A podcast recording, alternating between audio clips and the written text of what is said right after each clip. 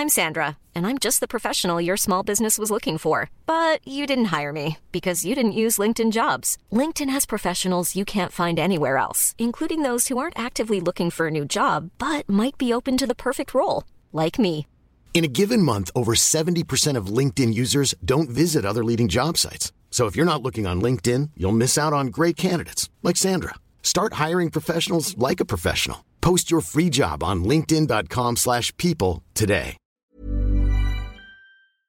Hakuna Matata in Kenia. Das äh, haben wir gleich für euch. Vorher noch ein kurzer Werbehinweis.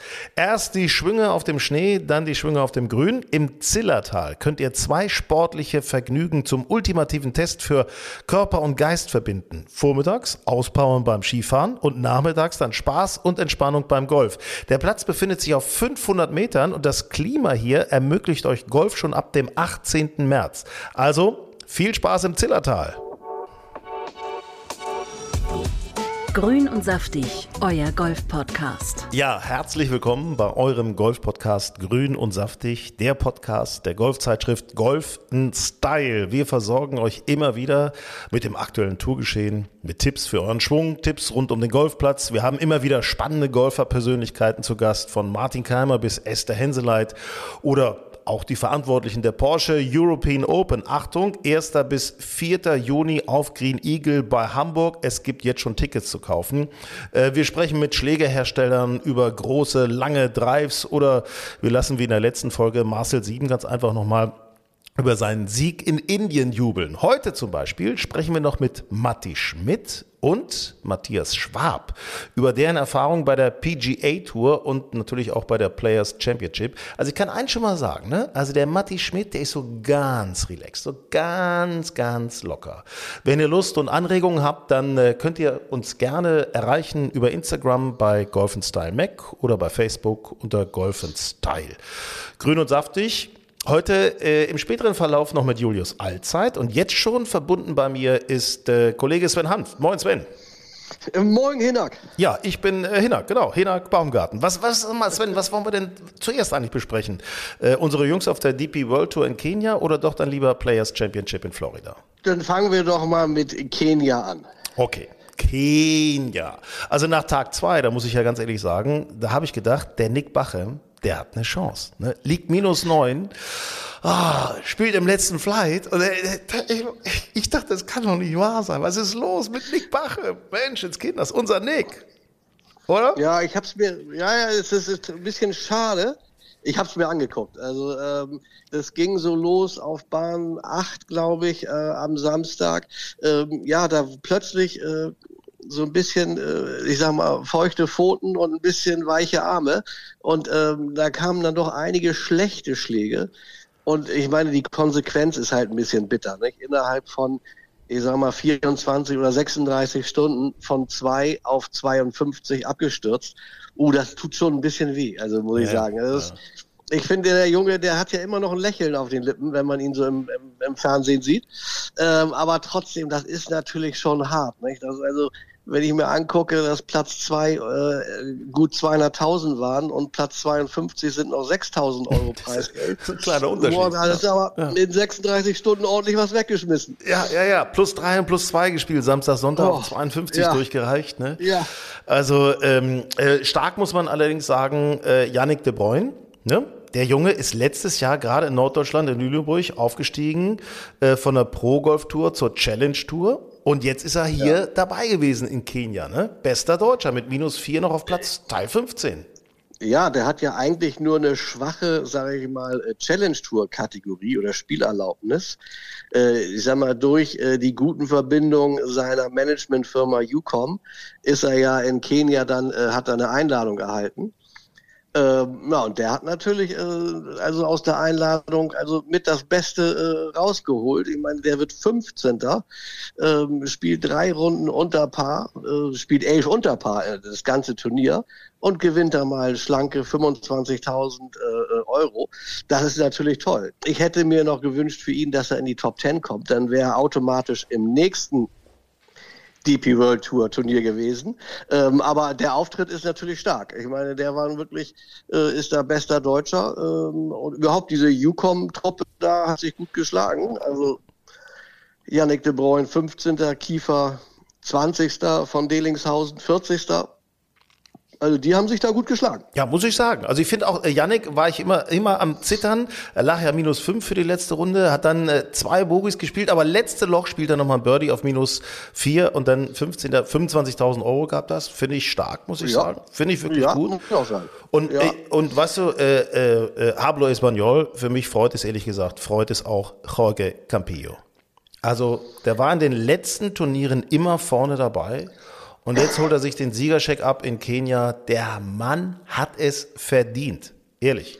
Ja, der ist ja auch schon lang dabei, nicht? Äh, auch lange Challenge-Tour und ich meine, der ist, glaube ich, seit 2008 Profi. Äh, jetzt haben wir 23. Es war jetzt immerhin auch schon sein dritter äh, Sieg auf der äh, großen Tour, aber klar, so, so, so solche Jungs wie, wie Jorge Campillo, die schon länger dabei sind, für die sind natürlich solche Siege dann auch irgendwie existenziell, ähm, weil auch der hat sich ja ähnlich wie Marcel vor äh, vor der Woche ähm, hat er sich natürlich damit auch so seine seine Spielmöglichkeiten ähm, für die nächsten zwei Jahre gesichert. Das ist natürlich für solche Jungs super. Und kommt in die großen Turniere rein, in die Rolex-Events, wo es ja doch mal deutlich Ja. mehr Geld gibt, ne? Darf man nicht vergessen. Natürlich. Also, Ja. Wir können mal auf die anderen Deutschen gucken. Also Nikolai von Dellingshausen hast gesagt, solide, blöder zweiter Tag, aber Teil 40. Hurdy Long am Sonntag sechs untergespielt, auf den 30. noch hochgekommen, also wirklich, wirklich gut gemacht. Ja, äh, gut, Hurley Long wird jetzt auch Zeit, dass er mal wieder in Fahrt kommt. Hat Ja. ja. so ein bisschen in den letzten Wochen häufig so die Wochenendarbeit gescheut. Ähm, ja, aber äh, nein, war jetzt ein bisschen flapsig. Ja, aber ist ja so, ist ja so. Also Wochenendarbeit war zuletzt nicht so seins. Ähm, jetzt hat er aber wirklich gutes Wochenende gespielt. Ich glaube, das spielt er am Wochenende 70, 65. Ähm, das ist natürlich super. 30. Platz. Ähm, ja, darauf kann man doch jetzt mal aufbauen. So, Feltenmeier, der Osnabrücker, ne? Ich weiß noch ganz genau, Mensch, knapp gescheitert, Mallorca Challenge Tour Finale. Äh, Jetzt konnte er mal mitspielen. Ja, Sonntag hat er plus zwei gespielt. Das hat ihn nach hinten geworfen auf 47, aber Ja, ja, gute Erfahrung. Cut, Cut, Cut gemacht, äh, war im Geld, äh, finde ich immer noch alles in Ordnung. Max Schmidt, im Grunde genau das Gleiche. Stark begonnen, äh, stark nachgelassen, aber auch im Wochenende gewesen. Muss man immerhin Ja. sagen. Ne? Also, äh, Ja. ne? also das ist, äh, weißt du, was mir übrigens aufgefallen ist? An diesem Wochenende Ja. wurde bei der DP World Tour um einen Siegerscheck von 300, rund äh, 20.000 oder 310.000 Euro gespielt. Ja, In Amerika wurde zeitgleich um einen Siegerscheck gespielt von 4,5 Millionen Dollar. ja. Ja, und das, was Ui, äh, Jorge Campillo gekriegt hat als, äh, als Sieger äh, in Kenia, so viel Geld hat, glaube ich, äh, der 19. bei der Players Championship gekriegt. Ey, das ist, das ist wirklich, also ganz ehrlich, da muss man langsam mal ein bisschen aufpassen von der DP World Tour, dass man da nicht so, so abstinkt gegen die Preisgelder. Normales Turnier auf der PGA das, Tour, das ne? ist, das ist, ist, ist auch keine gute Entwicklung, dass jetzt äh, die, die PGA Tour äh, sich so stark im Preisgeld aufstellt. Ähm, weil dann passiert natürlich so, dass äh, wie so zum Beispiel jetzt auch ein, ein, äh, ein Schwab oder ein Schmied, ja, dann spielen die in Amerika. Ja, klar. Ne? Dann sehen wir die in Europa kaum noch. Dann kommen die nur für ein paar Turniere nach Europa. Das ist, die Entwicklung ähm, ist, ist gefährlich. So. Und da haben wir hier eine Frage von Hans-Jürgen, der hat uns erreicht äh, und der schreibt äh, Stichwort, das ganze Turniergeschehen mal so zu verfolgen. Er meldet an, Golf TV abgeschaltet, Sky ist ihm zu teuer und die anderen Sporten, Sportarten interessieren ihn dabei nicht. Liv kann er gucken bei YouTube, äh, aber wie gucken wir eigentlich Golf, sagt er. Ja, und was ist da los? Ja, also Hans-Jürgen, ich, ich, ich muss mal so sagen, ich habe mir das nochmal angeguckt, also Sky, hm, Klar ist momentan eigentlich so der einzige offizielle Anbieter. Äh, Da wird sich auch noch was entwickeln, weil Sky Deutschland, das ist alles ein bisschen kippelig. Ne? Kann sein, dass die Golfsparte auch ausgegliedert wird. Ähm, darf man nicht vergessen. Wir übernehmen das, ne? Wir übernehmen das. Du und ich. Das wäre natürlich das Allerbeste, wenn wir das übernehmen. Ja, würde ich auch sagen. Ne? äh, äh, für Live Tour hast du YouTube, okay. Die Damen gibt es auch im Netz. Und Achtung, äh, es gibt Leute, die angeblich im Netz fündig geworden sind und über bestimmte Anbieter und durch mehrfaches Wegklicken von Werbebannern Golf über Golf Channel oder Sky England gucken. Aber sowas ist verboten. Das müssen wir ganz klar sagen. Davon müssen wir uns Das ist distanzieren. Ne? Ja, Das geht nicht, das ist verboten. Ähm, sicherlich kann der ein oder andere, der technisch ganz findig ist, äh, das so hinkriegen. Aber nein, im Prinzip unsere einzige Alternative ist aktuell ist halt Sky. Ja, ist also, ich weiß, da müssen wir mal mit Sky sprechen, dass wir das, äh, dass wir da vielleicht eine, eine Preisbremse, eine Golfpreisbremse einschalten von der Seiten der Regierung. Ja, das das wäre doch mal. Golf, eine Golfdeckelung. Eine Golfdeckelung, Golfdeckelung. so, pass auf, Leute. Wir sprechen heute noch mit Matti Schmidt und wir sprechen noch mit Matthias Schwab. Aber jetzt sprechen wir erstmal über das, was die beiden Jungs natürlich auch beschäftigt hat, nämlich auf die Players Championship in äh, US. Meine Herren. Das war ja, ich sag mal so, Matti Schmidt wird nachher noch etwas sagen, was ihn als sehr großen Propheten auszeichnen wird. Das kann ich, kann ich jetzt schon mal sagen. Und zwar was seinen Siegertipp angeht. Ne? Okay. Also, ja, rate mal, wen er als Sieger getippt hat. Äh, ich würde mal tippen, Scotty Scheffler. Ja, Scotty Scheffler. Scotty Scheffler. Ja. Du, ich muss dir mal ehrlich was sagen. Ich, ich weiß nicht, ich habe das ja ein paar Mal schon erzählt. Ähm, ich fand Scotty Scheffler eigentlich in den letzten Jahren oder gerade letztes Jahr, ich fand den gar nicht so toll. Ich auch nicht. Nee, ich, moch, Muss ich mochte den ich, gar Muss nicht. ich ehrlich gestehen, ich fand den so ein bisschen emotionslos langweilig. Ja. Ähm, aber ich, ich muss sagen, ich, ich, ich gucke seinem Spiel ganz gerne zu, Mhm. ähm, weil das auch so unaufgeregt irgendwie ist und aber wirklich tolle Golfschläge sind. Ähm, und was der dann äh, äh, da in der Finalrunde gemacht hat, äh, das war natürlich sensationell. Das hat mich so ein bisschen erinnert, früher an so 100 Meter Läufe von Carl Lewis oder Usain Bolt, die dann so auf auf äh, im mittleren Drittel der Strecke einfach mal den Turbo anschalten, Mhm, um dann gemütlich ins Ziel auszutrudeln. Ja. Und, und so hat Scheffler das auch gemacht. Er hat plötzlich zwischen acht und zwölf spielt er fünf Birdies äh, am Stück und danach war Ruhe im Karton. Da haben die anderen nur noch gesagt, na gut, dann muss ich jetzt wohl gucken, wie ich irgendwie Zweiter werde. Ja, und dann hackt er nochmal irgendwie so ein Bogi da rein, so, weißt du, wo er da Ja, rechts so ja im hohen Gras liegt, ne, zack, bum, bum. Ja. Aber letzte Loch macht er nochmal einen 6-Meter-Putt rein, also äh, rums aus. Ja, aber wie, wie der den, den, den Turbo zwischendurch geschaltet hat und da fünf Birdies am Stück spielt, also das war schon, das war irre. aber weißt du, seit wann ich in Scotty Scheffler auch ein bisschen verliebt bin? Ne? Seit Full Swing, seit der Netflix-Doku. Also wirklich, da, da habe ich Okay. den äh, äh, kennengelernt als sympathischen, witzigen, coolen Typen, muss ich ehrlich sagen. Und, äh, und ich finde das auch so geil, wenn der schwingt und dann immer so den Halt mit den Füßen verliert. Ja, ja. da so durchgeht, das ist, äh, ich werde das mal versuchen nachzumachen. Vielleicht Oh kann Gott, ich dann nee, besser drehen. Hilla, der, der, der ist 20 Jahre jünger als du oder noch äh, jünger. Ich glaube, da, da reißt bei dir also die, die Außenbänder und die Achillessehne. ja, aber das, das könnte doch rückenschonender sein, wenn du da so mit den Füßen so Oh, durchgehst, oder? Ja, das kann sein, aber dann probier das erstmal so in Trockenschwüngen auf der Range. Ich finde es eine Unverschämtheit. Ich finde es eine Unverschämtheit von dir. Also, Oder mit, mit einem Tanzlehrer oder so. Ich Ja. weiß nicht, aber Ja, ja. So, äh, ja, also auf jeden Fall, lass es lieber. es gibt ja auch noch John Rahm. John Rahm ist angetreten bei der Players Championship und wollte eigentlich natürlich äh, möglicherweise auch die Nummer eins werden. Aber äh, er musste, glaube ich, ich glaube, er musste, kann man das so sagen, die Arschbacken ordentlich zusammenkneifen. Ne? So kann man es doch im Grunde sagen. Das kann man wohl so sagen, weil er merkte, dass das äh, so mit dem Magen-Darm-Geschichte nicht gut gehen würde auf der Runde. Ja, und hat dann äh, vor der zweiten Runde gesagt, ich glaube, ich bleib lieber im Clubhaus. Als er auf der Range gefühlt hat, Menschenskinders, da passiert gleich ein Unglück. Und, und, und, und ehe das auf der Runde passiert, ne? Und da so ein Dixie-Klo bei der Players Championship in Florida, das ist ja auch irgendwie, das sieht komisch aus, wenn man da so drauf ist, ne? Äh, Auch, auch länger. ja, auch mal länger ist noch Papier da. Ne? Also, es ist, da stehen ja auch den Zuschauer drumrum, ne? Und klatschen, wenn Ja. du rauskommst. Das willst du ja auch nicht haben. Ja, ich weiß nicht. Ich glaube, die, die, die, die, die Klos für die Spieler sind schon ein bisschen abgeschirmt. Aber auch das, ich meine, wenn du da Magen-Darm-Probleme hast und dann da vielleicht ein bisschen länger brauchst, naja, äh, die Gruppe will ja auch weiterspielen. Also, äh, naja, es war wohl die richtige Entscheidung, dass er da äh, zur zweiten Runde nicht mehr angetreten ist. Aber er hat es wirklich sehr kurzfristig entschieden. Also, wie gesagt, 20 Minuten vor Tee-Off Ja. hat er dann gemeldet, äh, ich gehe heute nicht raus. Ist das, sind die Gerüchte eigentlich bestätigt worden inzwischen, dass er diese Entscheidung im Laufen gefällt hat? Im Laufen Das Richtung ich. Clubhaus. Ey, komm, jetzt Ja, das mag schon sein, mag schon mag sein. sein. ja. Ich hab ja, das mal es, ist, es, ist ärger, es ist für ihn ärgerlich, weil ähm, ja, jetzt ist halt äh, nicht er die Nummer eins der Welt, sondern Scotty Scheffler ist die Nummer eins. So, und jetzt sage ich dir mal Folgendes. Mir ist das auch mal passiert.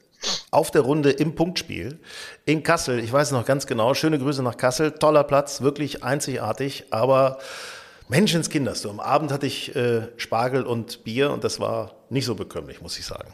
Also das ist, Also, ist bei Spargel und Bier kann man eigentlich nicht viel falsch machen. nee, eigentlich nicht. Ich weiß auch nicht. Aber da war schlechtes Wetter, das war ich möchte, kalt nicht, ich so. möchte nicht wissen, was du noch dazu getrunken hast oder gegessen. Dann Schnäpsken war wahrscheinlich auch noch dabei.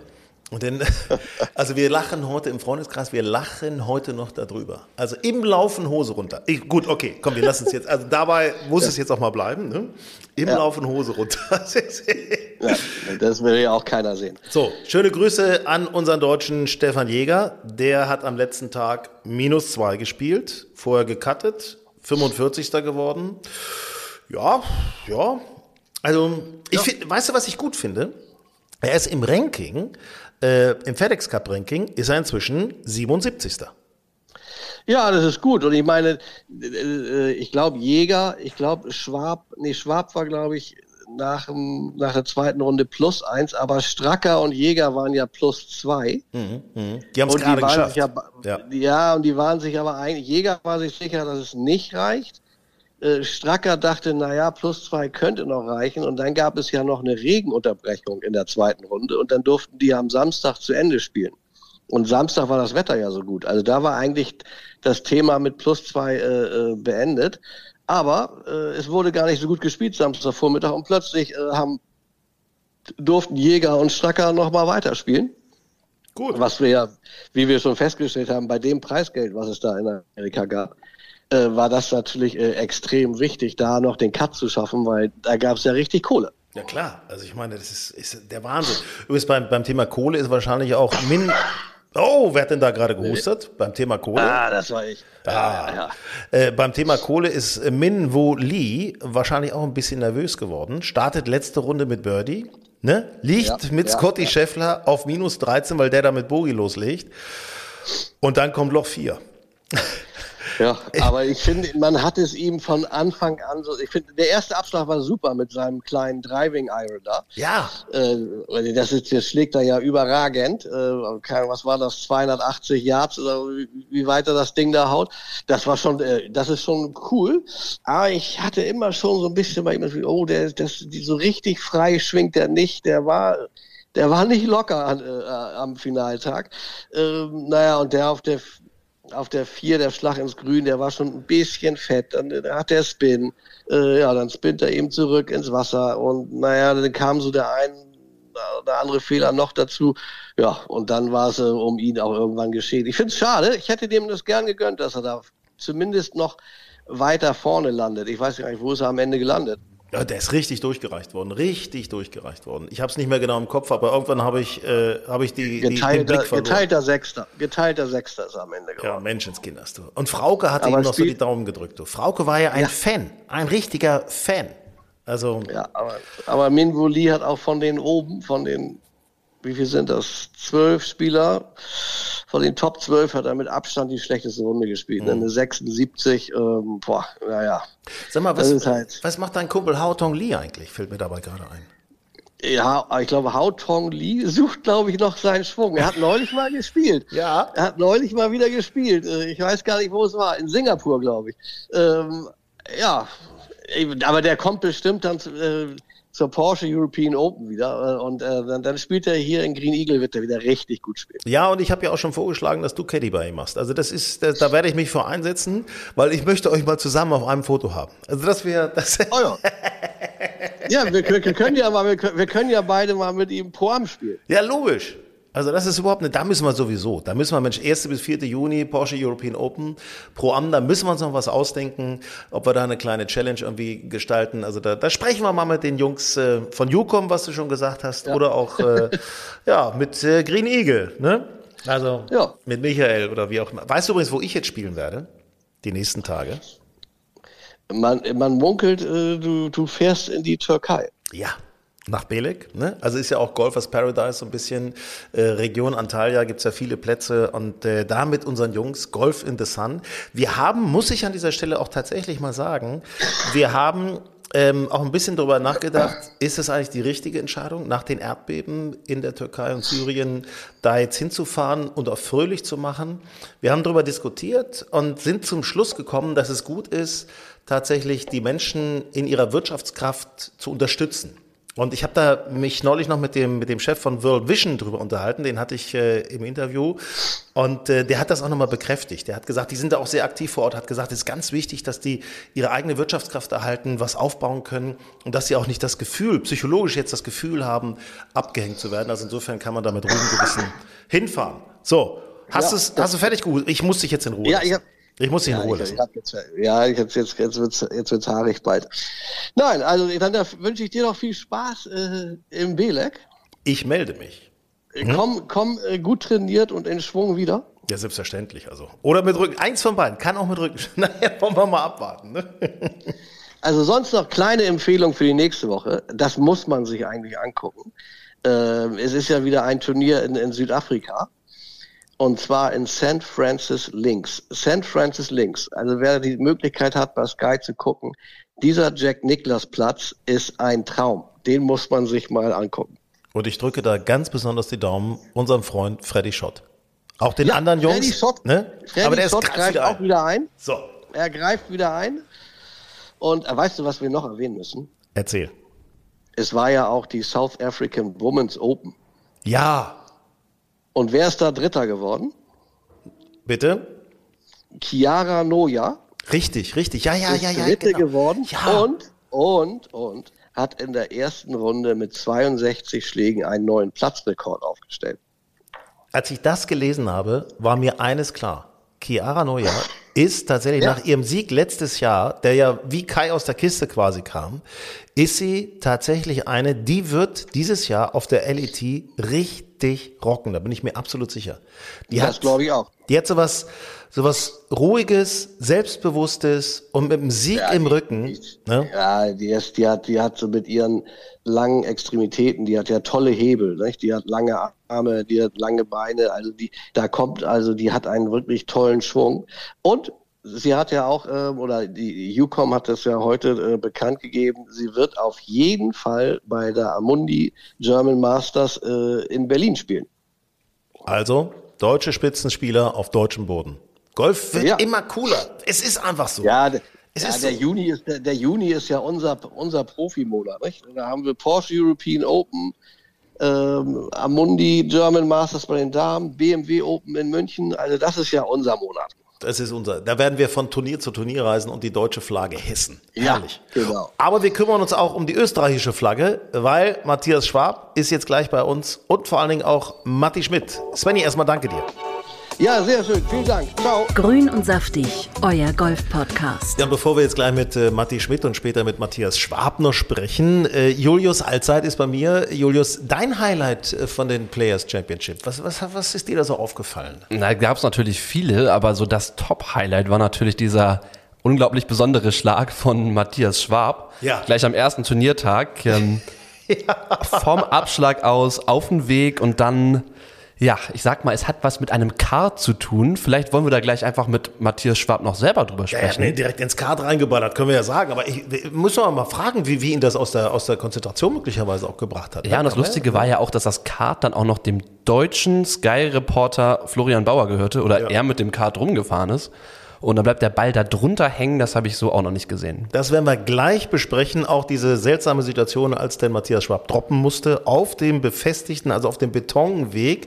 Und äh, ihr werdet nicht glauben, wo der Ball gelandet ist. So, äh, darüber sprechen wir auch gleich noch mit Matthias Schwab, dem Österreicher. Jetzt sprechen wir aber mal mit dem Deutschen, mit Matti Schmidt. Kumpel von Matti Schwab, aber nicht dabei gewesen. Du hast dich mit ihm unterhalten, Julius. Genau, ja, ich habe äh, letzte Woche schon mit ihm gesprochen und ähm, auch ganz kurz über die Players gesprochen, aber natürlich auch zu seinem Weg auf die PGA Tour. Wie, wo ist der Unterschied von der DP World Tour zur PGA Tour? Saß. Bei ihm ging es ja auch unfassbar schnell, wie, wie schnell er vom Amateur in den Profibereich zack auf die PGA Tour. Das war ja eigentlich wie so eine Bilderbuchkarriere bisher. Wo bist du gerade unterwegs? Wo treffen wir dich gerade an? Auf dem Rückweg von Puerto Rico oder schon wieder zu Hause? Äh, ich bin quasi in meinem äh, neuen Apartment in äh Ponte Vedra, Jacks bei Jacksonville. Leider ist ja aktuell die Players-Woche, das heißt, ich kann, äh, ich kann nicht so gut trainieren, weil äh, eigentlich trainiere ich am äh, TPC, der sehr gut ist zum Trainieren, aber diese Woche ist es schwierig. ja, ja, klar. Okay, das ist natürlich ein traumhafter Platz, um zu trainieren. Ne? Ich, ich glaube, da will jeder Golfer, der noch nicht dort gespielt hat, unbedingt mal spielen auf dieses 17. Grün. Vorteil ist, die haben zwei Plätze,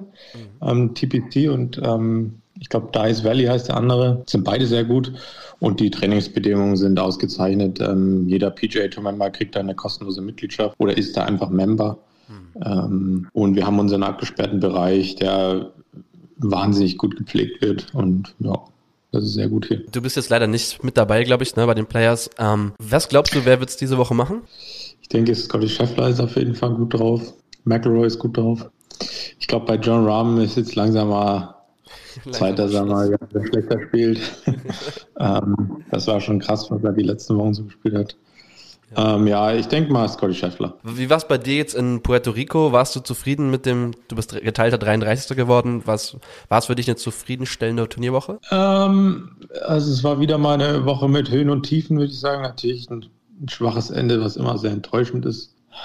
Einige positive Sachen gemacht, vor allem vom Tee. Ähm, wirklich viele, äh, viele Fairways getroffen und wenn Fairways verfehlt, eigentlich knapp. Ähm, das ist immer ein gutes Zeichen bei mir. Der Putter war eigentlich die ganze Woche kalt, muss man sagen. Ähm, auch als ich lange Zeit in den Top Ten war, war der Putter kalt. Ja, deswegen gibt es einiges, wo man drauf aufbauen kann. Ja, du hast eben angesprochen, du bist jetzt in, in deiner neuen Wohnung in Jacksonville, hast du gesagt? Also ich habe meine, meinen eigenen Wohnsitz, eigentlichen Wohnsitz immer auch in Deutschland. Ähm, ich habe jetzt so eine Wohnung hier mal gemietet. Ähm, als Trainingsbasis, so ungefähr. Das bedeutet, du vermisst Deutschland dann auch nicht zu sehr, weil du dann doch schon häufiger nochmal hier bist in Europa und in Deutschland? Ja, aktuell bei dem Wetter nicht, aber ich. Kann ich verstehen, kann ich verstehen. Doch, aber ich vermisse Deutschland schon immer. Also, ja, Essen, äh, meine Familie, Freunde, Freundinnen sind alle da.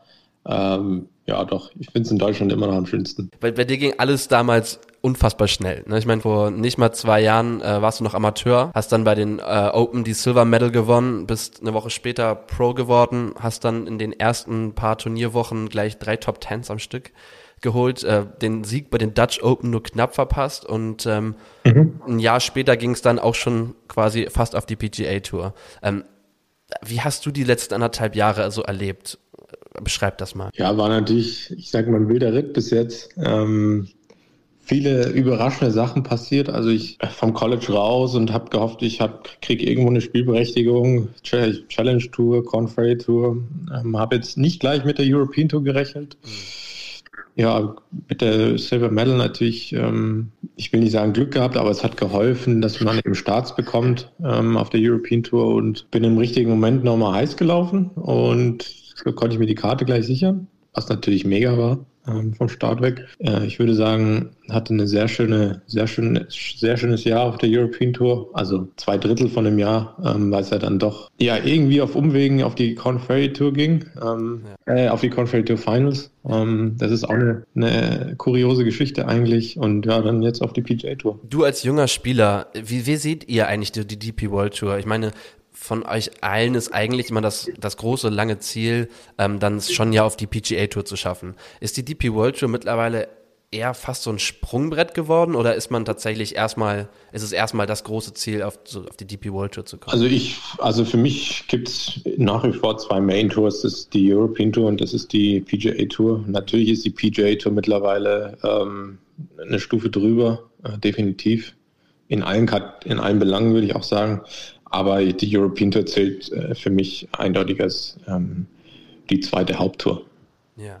ja, wenn du sagst, in allen Belangen eine Stufe drüber, kannst du mal beschreiben, ähm, so für die Hörer, wo ist eigentlich der große oder wo liegen die großen Unterschiede zwischen der PGA Tour und der DP World Tour? Ich meine, klar, dass die, dass die Weltelite an Spielern dann auf der PGA Tour aufzieht, das, das wissen die meisten, aber was kommt auch so im ganzen Rahmen mit, wenn du auf der PGA Tour spielst, was, was Pressetermine angeht, was Zuschauer angeht, was das Ganze drumherum angeht? Ähm, also das Ganze drumherum ist natürlich ein bisschen größer aufgebaut. Ähm, an sich von den Turnieren würde ich jetzt nicht sagen, dass ein riesengroßer Unterschied besteht. Also der große Unterschied ist natürlich der, die Tiefe vom Feld. Ich würde sagen, wer eine gute Woche auf der European Tour hat, wird auch eine gute Woche auf der PGA Tour haben. Mhm. Aber wer eine mittelmäßige Woche hat auf beiden Touren, der sieht auf der European Tour schon deutlich anders aus, äh, würde ich sagen. Das ist der Unterschied mit Sicherheit. Du hast jetzt okay. Ende Januar ähm, bei den American Express einen starken sechsten Platz geholt, hast aber jetzt mhm. in der Saison auch schon einige Cuts verpasst. Es lief noch nicht immer alles so richtig gut zusammen. Ähm, woran machst du das fest? Ist es einfach noch so ein bisschen die Eingewöhnungszeit oder woran glaubst du liegt es? Ähm, also es gibt definitiv Plätze, die mir äh, stand jetzt mehr und welche, die weniger äh, liegen. Ähm, ich äh, bin noch nie so wirklich im Januar frisch aus der Saison ganz stark gestartet. Ähm, deswegen ist der eine sechste Platz schon mal ein richtig guter Schritt. Ich glaube, ich habe schon viele gute Sachen gemacht. Ähm, woran es jetzt liegt, dass es konstant noch nicht so gut ist, äh, ich habe Trainer ja gewechselt im äh, November, Dezember. Mhm. Ähm, da müssen sich Sachen auch erst noch festigen, würde ich sagen. Aber ich habe schon viele gute Fortschritte gesehen und werde weiter daran arbeiten und ich glaube, dass sich das langfristig definitiv auszahlen wird. Was sind so die Dinge, an denen du gerade am meisten arbeitest? Also ich meine, du bist, glaube ich, in Driving Average, also in Driving uh, Distance, bist du, glaube ich, Neunter im Tourdurchschnitt oder Achter sogar. Ähm, das ist es mhm. auf jeden Fall nicht. wo, wo, siehst du nee. noch Potenzial? Das sagst du irgendwie so im Scrambling, im äh, rund ums Grün oder auf dem Grün? Wo äh, ja, die meiste Arbeit wird natürlich ins kurze Spiel gelegt. Ähm, Kurze Spielpatten hat sich ähm, einigermaßen stabilisiert bis jetzt über die Saison. Habe ich auch viel dran gearbeitet, muss ich dazu sagen. Und ja, ich sag mal, Driving ist natürlich meine Stärke. Ähm, wenn die, wenn die Drives kommen, sage ich mal, wird der Rest auch einfacher. Also ich sag mal, dann bringe ich mich in eine bessere Position auch gegenüber anderen Spielern vom Feld. Ähm, da kommen meine Schwachstellen auch nicht so gut raus, die es definitiv noch gibt, an denen ich arbeite. Aber ähm, trotzdem ist, wenn ich den Ball konstant gut gerade drive, das ist immer noch so ein Punkt, wo ich mich verbessern kann ähm, und auch daran wird gearbeitet. Wenn du jetzt mal so drei Wochen in Folge oder drei, vier Wochen in Folge den Cut verpasst, ist es dann auch so, dass man zwischendurch, dass sich dann mal ein bisschen hinterfragt, ein bisschen an die Zukunft denkt und sagt, okay, was, was passiert eigentlich, wenn ich vielleicht es nicht schaffe, die Tourkarte zu halten? Denkst du darüber manchmal nach oder schiebst du das einfach quasi weg? Ähm, natürlich denkt man darüber nach, würde ich sagen. Ähm, ich ähm, ich sehe natürlich immer das große Ganze. Ähm, eine Saison ist lang, nach wie vor. Wir sind immer noch äh, Anfang März. Und auch die PJ-Saison ist, ähm, die hört zwar erstmal im August auf, aber es gibt dieses Jahr eine Fall Series. Das heißt, es wird noch genügend ähm, Turniere geben, in denen man sich beweisen kann. Und am Ende des Tages ist es auch so, dass ich habe meiner Statistik gehört, dass ein Durchschnitts Tourspieler verdient ähm, 80 Prozent von seinem Geld in vier Turnieren. Das heißt, ähm, es geht jetzt nicht darum, ja, es, es, wird mal ein Cut verpasst werden und ob du jetzt dann am Ende 51. oder MC machst, ist rückblickend, das fühlt sich natürlich besser an, aber es ist rückblickend wichtig. Wichtig ist, dass wenn du heiß läufst, ähm, dass du dir deine Chancen nutzt. Was machst du eigentlich gerne mal, wenn du nicht auf dem Golfplatz stehst? Ich glaube, du bist Fußballfan, American Football Fan, habe ich gelesen. Äh, ich gehe äh, sehr gerne ins Gym. Ähm, das ist irgendwie so ein bisschen mein Ausgleich, auch körperlich. Ich verfolge viele, viele Sportarten. Ähm, Fußball natürlich ganz oben. Ähm, FC Bayern-Fan. Und auch sonst verfolge ich äh, viele andere Sportarten. Formel 1 sehr gerne. Ähm, ja, und ansonsten so viel, so viel Freizeit habe ich gar nicht, wie man denkt. und Football-Fan dann noch von deiner Uni? Louisville? Ja, Lamar Jackson. Lamar Jackson war noch von auf meiner Uni, das heißt, ja. äh, die Ravens gucke ich mir ab und zu an. Ähm, und wer ist in den, den USA so deine Bezugsperson? Ich weiß, du warst auf der DP World Tour relativ eng mit, mit Max Kiefer. Der mhm. ist jetzt ja aber immer noch auf der DP World Tour. Du bist in den USA hauptsächlich unterwegs. Machst du viel mit Stefan Jäger, dem anderen Deutschen auf der PGA Tour? Ähm, Ja, Stefan kann man mittlerweile fast gar nicht mehr als Deutschen bezeichnen. Ähm, nee, am meisten mache ich mit, äh, mit Matthias Schwab auf jeden Fall. Ähm, der wohnt auch hier in der Nähe äh, in Zagreb. Nee, mit, mit ihm hänge ich am meisten ab. Die letzten zwei Jahre ist, ist ja unfassbar viel im deutschen Golf passiert. Ne? Ich meine, mit deinem Aufstieg, Ja. ähm, dann Max Kiefer hat endlich, endlich seinen ersten Sieg geholt, Yannick Paul hat gewonnen, jetzt hat Marcel Siem endlich mal wieder gewonnen nach achteinhalb Jahren. Wie erklärst du dir, dass die letzten zwei Jahre der deutsche Golfsport so nach oben geschossen ist? Hm, gute Frage. Also ich, ich glaube nicht, dass das ähm, System dafür äh, schuldig ist, jetzt in dem Sinne. Ich glaube, es, es, es liegt an den Charakter, Charakteren, die da jetzt durchgekommen sind. Ähm, ob das ein Yannick Paul ist, Max Kiefer ist ein unglaublich har harter Arbeiter. Mar- Marcel Siem ist äh, ein zäher Hund, würde ich einfach sagen. Ähm, ja, es gibt viele, die lassen sich nicht unterkriegen und bleiben hartnäckig auf ihrem Weg. Und ich würde es einfach auf die einzelnen Personen äh, zurückführen, die hartnäckig sind. Yannick Paul auch jetzt beispielsweise hat es jetzt tatsächlich aktuell, stand jetzt, ins, ins Ryder Cup Team geschafft, also er ist zumindest aktuell qualifiziert. Ist das auch etwas, von dem du träumst oder was ist so dein, dein, dein ganz großes Ziel im Golf, wenn du, wenn du dir eine Sache aussuchen müsstest? Wenn ich mir eine Suche aussuchen könnte, ist es äh, de definitiv in Augusta mal ganz oben zu stehen. Aber ich sehe das alles eher Schritt, Schritt für Schritt und versuche mich in meinen einzelnen Bereichen zu verbessern und lässt das alles dann kommen. Grün und saftig, euer Golf-Podcast. Tja, lieber Augusta als Ryder Cup, äh, das ist mal eine Aussage von Matti Schmidt, aber äh, ich finde es ja cool. Ja, großes Vor. Es ist ganz klar positioniert. Ne? Und äh, da sind wir jetzt noch bei einem anderen, der tatsächlich äh, auch Deutsch spricht, der die österreichischen Farben aber logischerweise in Amerika groß hält, hochhält. Ein großartiger Vertreter der österreichischen Farben weltweit inzwischen, seit 2018 erfolgreich auf der European Tour und mittlerweile hat der 28-Jährige eher sein Zuhause auf der PGA Tour in den Staaten. Julius, wir sprechen über den Mann, der in Florida wohnt, in der Nähe von Matti Schmidt, äh, guter Kumpel, wie ihr ja auch schon besprochen habt. Und äh, der war jetzt gerade bei den Players Championship unter den Top 60. Immerhin. Heser, Matthias Schwab, grüß dich, herzlich willkommen bei Grün und Saftig. Grüß euch, hallo. Kannst du vielleicht noch mal ganz kurz erzählen? Top 60 bei den Players Championship. Ähm, wie viel, wie viel Druck von dir ist abgefallen, dass du jetzt ordentlich gepunktet hast? Ähm, ja, im Großen und Ganzen war es echt eine, eine coole Woche. Also das Feld ist eigentlich so stark wie bei, bei den vier Majors. Deswegen ähm, ja, war, war das Ergebnis oder das Resultat cool für mich. Ich habe zum Teil richtig gute Schläge gemacht ähm, und, und spüre, dass ich im Aufwärtstrend bin. Ähm, ich habe einige ja, große Namen hinter mir lassen können, was, was natürlich erfreulich ist. Und im Großen und Ganzen äh, geht die, die Leistungskurve in die richtige Richtung für mich. Und dann hattest du ja auch diesen einen großartigen Schlag äh, gleich am ersten Tag, als dein Ball äh, im Kart vom Sky-Team landet. Ähm, sag mal, kann man da eigentlich lachen oder stört das dann eher den Fokus auch ein bisschen? Also ich, ich würde nicht sagen, dass das ein großartiger Schlag war. Das war eher, ein Pull, es war eher ein Pullhook mit, dem- mit dem Hybrid an der 2. Und ja, wie es der Zufall so will, waren die Sky-Typen gerade in der Nähe und, und, und der Ball bleibt oder landet im, im fahrenden Kart.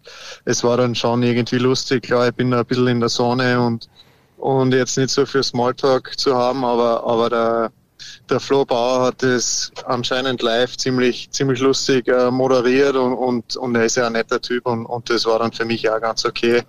Und ich habe einen relativ guten Drop bekommen vom Referee, muss man dazu sagen, und, und hätte fast nur das Birdie gemacht. Also äh, das Birdie, wenn es ein Birdie geworden wäre, dann wäre es eine richtig coole Geschichte für mich. So ist es auch noch cool, aber aber ja, halt nur das Paar. Ja, ich meine, die Geschichte hat es dann tatsächlich äh, auch weltweit geschafft. Die PGA Tour hat es dann auf einmal auf ihrem Instagram-Kanal. Ich glaube, es wurde bei den amerikanischen Kollegen auch im Fernsehen gezeigt. Also ähm, spätestens jetzt sollten dich auch in den USA alle auf der Pfanne haben, würde ich sagen. Wie ist das eigentlich? Die 17 ist ja so das Loch äh, im TPC Sawgrass. Ne? Also für viele wahrscheinlich das Highlight. Ich meine, aber wenn das so, was so die Nervos Nervosität angeht, kannst du das vergleichen mit der 16 zum Beispiel bei den Waste Management äh, Phoenix Open oder wie ist das, wenn du da stehst? Ich meine, das ist ja eigentlich immer nur so ein kurzes Wedge ins Grün, aber wie ist das da? Mm, Also ich finde, man kann die, die 16 in Phoenix mit der 17 in Sawgrass nicht wirklich vergleichen, äh, weil äh, im, im Prinzip die 16 in, äh, in, ähm, in Phoenix, wenn du einen guten Schlag machst, dann ja, dann ist er halt am Grün, hast eine Birdie-Chance und genauso ist es in Sawgrass, wenn du in Phoenix einen schlechten machst, dann rollt er halt vom Grün runter und du machst entweder Up and Down Paar oder, oder halt im Worst Case ein Bogey. Ähm, und in Sawgrass, wenn, wenn du einen Fehlschlag machst, dann sind die Konsequenzen viel, viel dramatischer.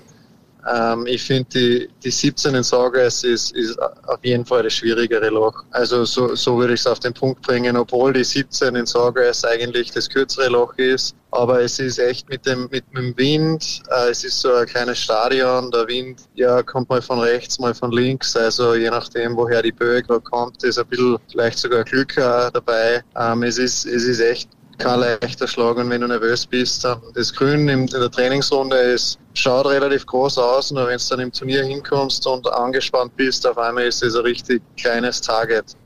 Und man sieht eh jede, jedes Jahr wieder, wie viele Spieler von den, auch von den Top-Spielern da den Ball ins Wasser haben. Und das Schöne also, sind ja immer die, die vielen Zuschauer drumherum, die alle johlen, die alle Spaß haben, die alle Vollgas geben. Ich meine, bei dir als Spieler ist das natürlich ein bisschen anders. Äh, da können die Nerven schon mal ein bisschen ins Flattern kommen. Aber du hast ja nun auch einen Sponsor, der so ein bisschen für Action steht.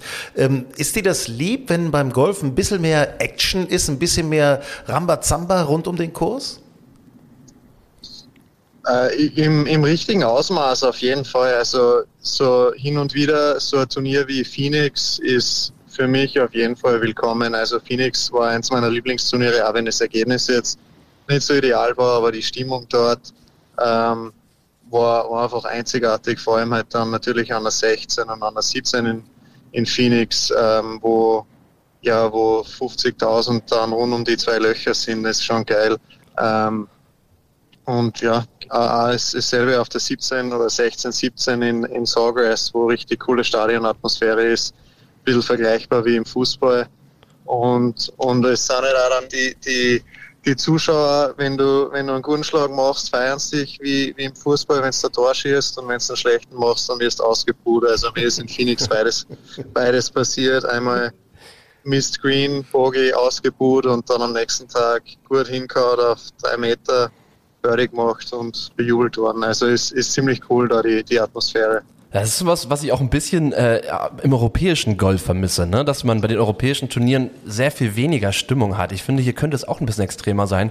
Auch wenn du dir die Runde gestern anguckst bei den Players wie Minwoo Lee, immer, man, am Anfang habe ich mal gedacht, die buhen den aus, aber dann war das immer so ein Wuh, Wuh, Wuh für, für Minwoo Lee. Fand ich extrem lustig. Und wie die äh, euch Spieler pushen, ist es auch was, worüber ihr redet unter euch, untereinander, dass man so sagt, okay, guck mal, bei den europäischen Turnieren auf der DP World Tour sind die Zuschauer ein bisschen sehr ruhig und da könnte ein bisschen mehr gehen?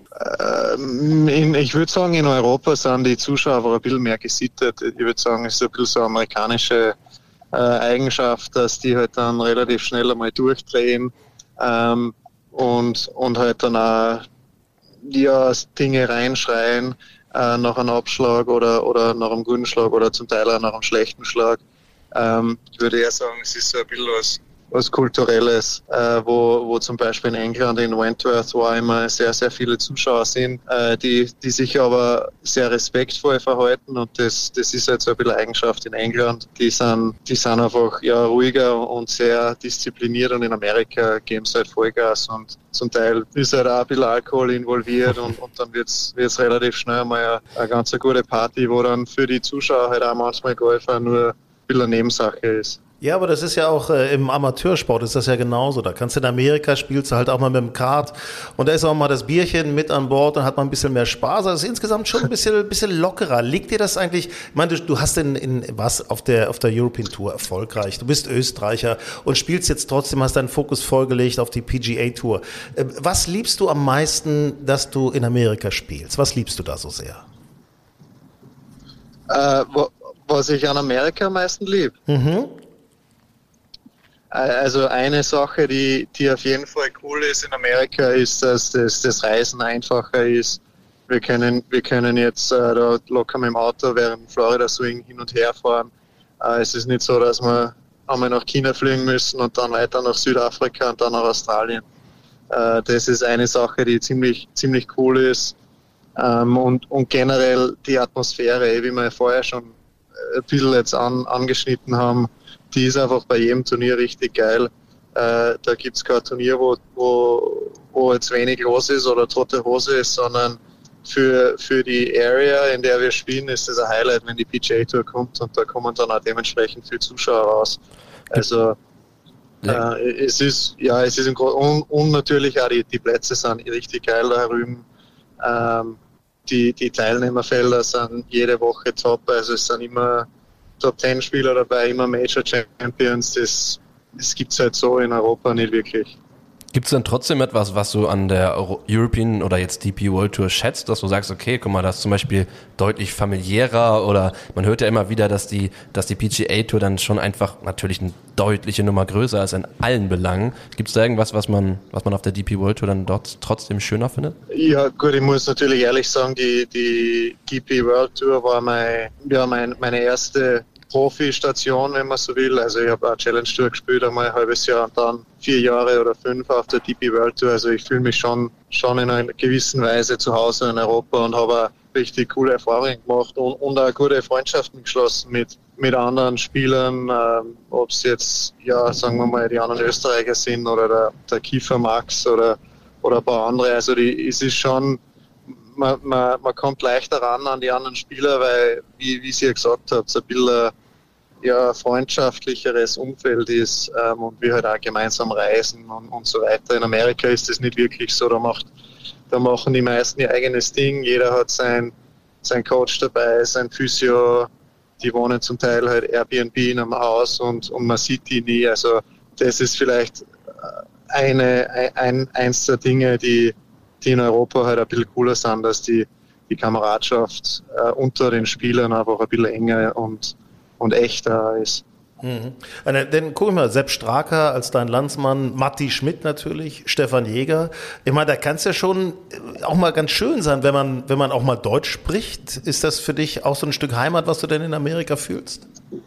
Ja, ist sicher, für mich, für mich ist cool, dass, der, dass, äh, dass eben ein paar andere Deutschsprachige sind, so wie der, der Matthias, mit dem verstehe ich mich äh, super, mit dem habe ich eine gute äh, Beziehung. Also wir, wir gehen oft äh, miteinander essen oder halt auch mal eine Proberunde spielen. Er ist ein ganz chilliger Typ und der Sepp ist ähnlich und vielleicht ein bisschen mehr amerikanisiert, aber, aber er hat trotzdem einen österreichischen Dialekt und das ist ganz chillig mit, mit dem mit dem mal wieder Proberunde zu spielen, wie, wie zum Beispiel letzte Woche bei den Players. Und eine gute Erfahrung, also von dem kann ich vor allem da in Amerika einiges lernen über die, über die Plätze und, und er hat einen guten Lauf. Also ist auch für mich ein Ansporn, wenn, wenn der Seppi oder, oder wenn der Matti mal gut spielt. Hm. Bernd zum Beispiel, Bernd Wiesberger spielt ja jetzt nicht mehr auf der PGA Tour oder auf der DP World Tour, sondern spielt ja auf der Live Golf Tour. Ähm, hat das äh, ja. möglicherweise dann auch äh, ja, einen Knacks gegeben oder, oder ist das unter euch Spielern längst nicht so hochdramatisch, wie es vielleicht in der Öffentlichkeit diskutiert wird? Ähm, also aus meiner Sicht ist es so, dass diejenigen, die gegangen sind, das ist okay, die, die leben halt ihr Leben jetzt da auf der anderen Tour, aber die sollen uns dann in Ruhe lassen. Also ich kriege da relativ wenig mit von denen. Es ist jetzt fast eigentlich überhaupt keiner da in meiner Area in Florida, wo ich trainiere in Jacksonville, den, den ich treffe, der jetzt auf der anderen Tour ist. Also ich habe ja so gut wie null Kontakt mit denen und ja, die leben, die, die leben ihr Leben da auf der Tour und wir, wir haben ein ziemlich gutes Leben da auf der PGA Tour, also ja. ich kann mich nicht beschweren. Ja, und ich meine, die Preisgelder gehen ja auch in die Höhe. Jetzt gerade viereinhalb Millionen bei den Players, ah, ja, also ja, ne, es ist, da ist auch schon was abzuholen, muss man sagen. Ne? Ähm, das, ja, das stimmt. Ja. Du mal ganz ernsthaft, hinkt eigentlich die DP World Tour von den Preisgeldern langsam ein wenig hinterher? Beispiel 300.000 äh, Euro für einen Sieg in Kenia und viereinhalb Millionen bei der Players? Ist das eine Frage jetzt? Ja, ja, also hinkt das ein bisschen, ich meine, also hinkt das ein bisschen hinterher und ist das vielleicht auch ein Grund für dich, deswegen mehr in Amerika zu spielen? Es ist wahrscheinlich ein Mitgrund für mich. Ja. Es ist jetzt kein Hauptgrund, aber es ist einfach die, die PGA Tour äh, ein Level höher als die European Tour, jetzt klar im finanziellen, aber halt auch im, äh, im, im, in der Stärke der Felder, in, äh, in der Atmosphäre bei Turnieren und die ganzen Geschichten. Also ich, ich, ich, kann relativ gut damit leben, dass ich jetzt drüben in Amerika bin. Also ist jetzt nicht so schlimm. Die Miete kann bezahlt werden, das ist doch schon mal gut. Ich meine. Ja, ja, genau. Matthias, sag mal, du hast es bisher noch nicht ganz geschafft, den großen Wurf in ein Turnier zu gewinnen, aber du bist häufig schon Zweiter geworden. Unter anderem zum Beispiel auch 2019 äh, in hier in der Nähe von Hamburg bei den Porsche European Open. Ähm, das ja. war, glaube ich, ein Turnier, wo viele europäische Fans, die das erste Mal so richtig auf dem Schirm hatten, dich so richtig kennengelernt haben.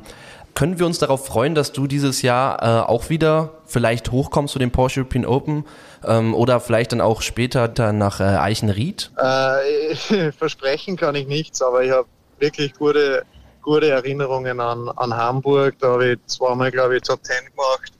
Ähm, und, und das gleiche in München. Also da habe ich auch einmal eine richtig geile Woche erwischt.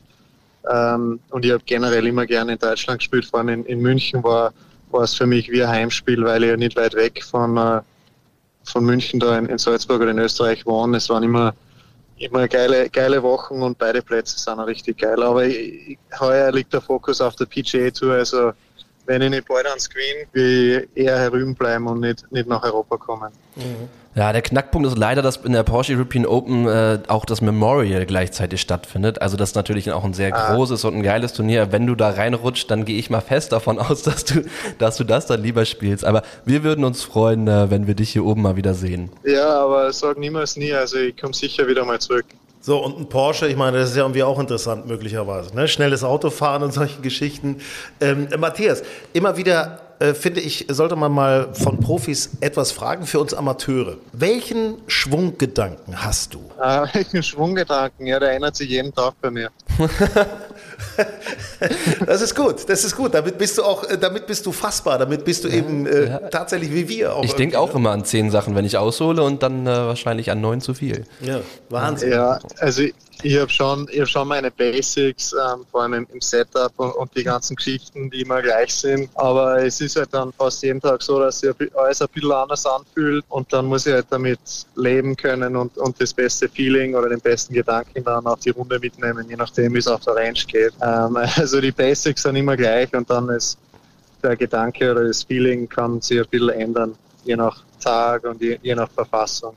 Ich, ich habe eben gerade, oder ich habe gerade das Wochenende, habe ich gesehen, Martin Keimer war bei Sky England und hat mal einen Hook vorgemacht und einen flachen Draw oder also einen flachen Fade, wie auch immer. Er hat gesagt, er kann das gar nicht erklären, er macht es einfach nur. ist natürlich das Beste, ja, was du machen kannst. Ne? Eh, also es ist je nachdem, welcher Typ von Spieler du bist. Also manche fühlen einfach einen Draw oder einen Fade und manche denken halt mehr an, an die Technik oder an irgendeinen, irgendeinen an Schwunggedanken, äh, wenn sie einen Schlag machen. Bei mir ist eher mehr Feeling. Ich stelle mich hin und, und fühle einen Draw, einen Fade oder einen hohen oder einen, einen flachen und, schlag und mache den einfach, den Schlag. Dann drücken wir dir die Daumen für ein gutes Feeling. Einfach machen, Danke. nach vorne durchkommen, vielleicht den ersten Turniersieg bald. In Tampa vielleicht schon? Vielleicht schon in Tampa ja. bei Welspa, wer weiß. Und, ja, das wäre äh, geil. Danke, schöne Grüße nach Florida. Cool, vielen Dank. Bis danke, dann. Jungs. Ciao. Grün und saftig, euer Golf-Podcast. Ja, da war ja ordentlich was los heute bei eurem Lieblings-Golf-Podcast. Denkt dran, unsere Partnerzeitschrift, also unsere Zeitschrift, aus der wir eigentlich hervorgehen, Golf Style, ist mit einem Reisespezial noch äh, überall erhältlich. Äh, bei euch im Golfclub hoffentlich auch noch. Oder sonst kommen wir auch bald mit der neuen Ausgabe. Bald kommt die erste reguläre oder die erste sportliche Ausgabe quasi raus. Ja, wo es ja auch um viele, viele interessante Themen geht. Und äh, da werden wir auch euren Schwung verbessern mit unserem äh, Spezialisten Benedikt. Ne? Wir haben da Fotos gemacht gemacht? Ja, tatsächlich, diesmal geht es gar nicht so um, um den Schwunggedanken, sondern diesmal geht es um ein sehr, sehr interessantes Thema und zwar um die Erwartungshaltung im Golf und wie man da eigentlich rangehen sollte, was man von sich selbst erwarten kann und sollte und wie man das auch mit den, mit den Profis auf der Tour vergleicht. Und ja, das ist ein sehr spannendes also Thema. Also ich erwarte von meinem Golf inzwischen gar nichts mehr. Das ist das nämlich ist das Beste und das ist, ist nämlich die, das ist ja. nämlich das Fazit aus dem Artikel, ja. Tatsächlich. Ja, da kann man nicht enttäuscht werden. Ne? Also genau, also wenn man ja. nichts erwartet, kann man nicht enttäuscht werden. So, aber ihr könnt natürlich erwarten, dass wir nächstes Mal bald wieder für euch da sind und ihr könnt auch erwarten, dass wir eure Fragen beantworten. Äh, Golf Style Mac heißen wir bei Instagram, Golf Style heißen wir bei Facebook. Also bombardiert uns gerne mit euren Fragen. Bis dahin wünschen wir erstmal schönes Wetter, viel Spaß auf der Runde. Mom deserves the best, and there's no better place to shop for Mother's Day than Whole Foods Market. They're your destination for unbeatable savings, from premium gifts to show-stopping flowers and irresistible desserts. Start by saving 33% with Prime on all body care and candles. Then get a 15-stem bunch of tulips for just $9.99 each with Prime. Round out Mom's menu with festive rosé, irresistible berry chantilly cake, and more special treats. Come celebrate Mother's Day at Whole Foods Market.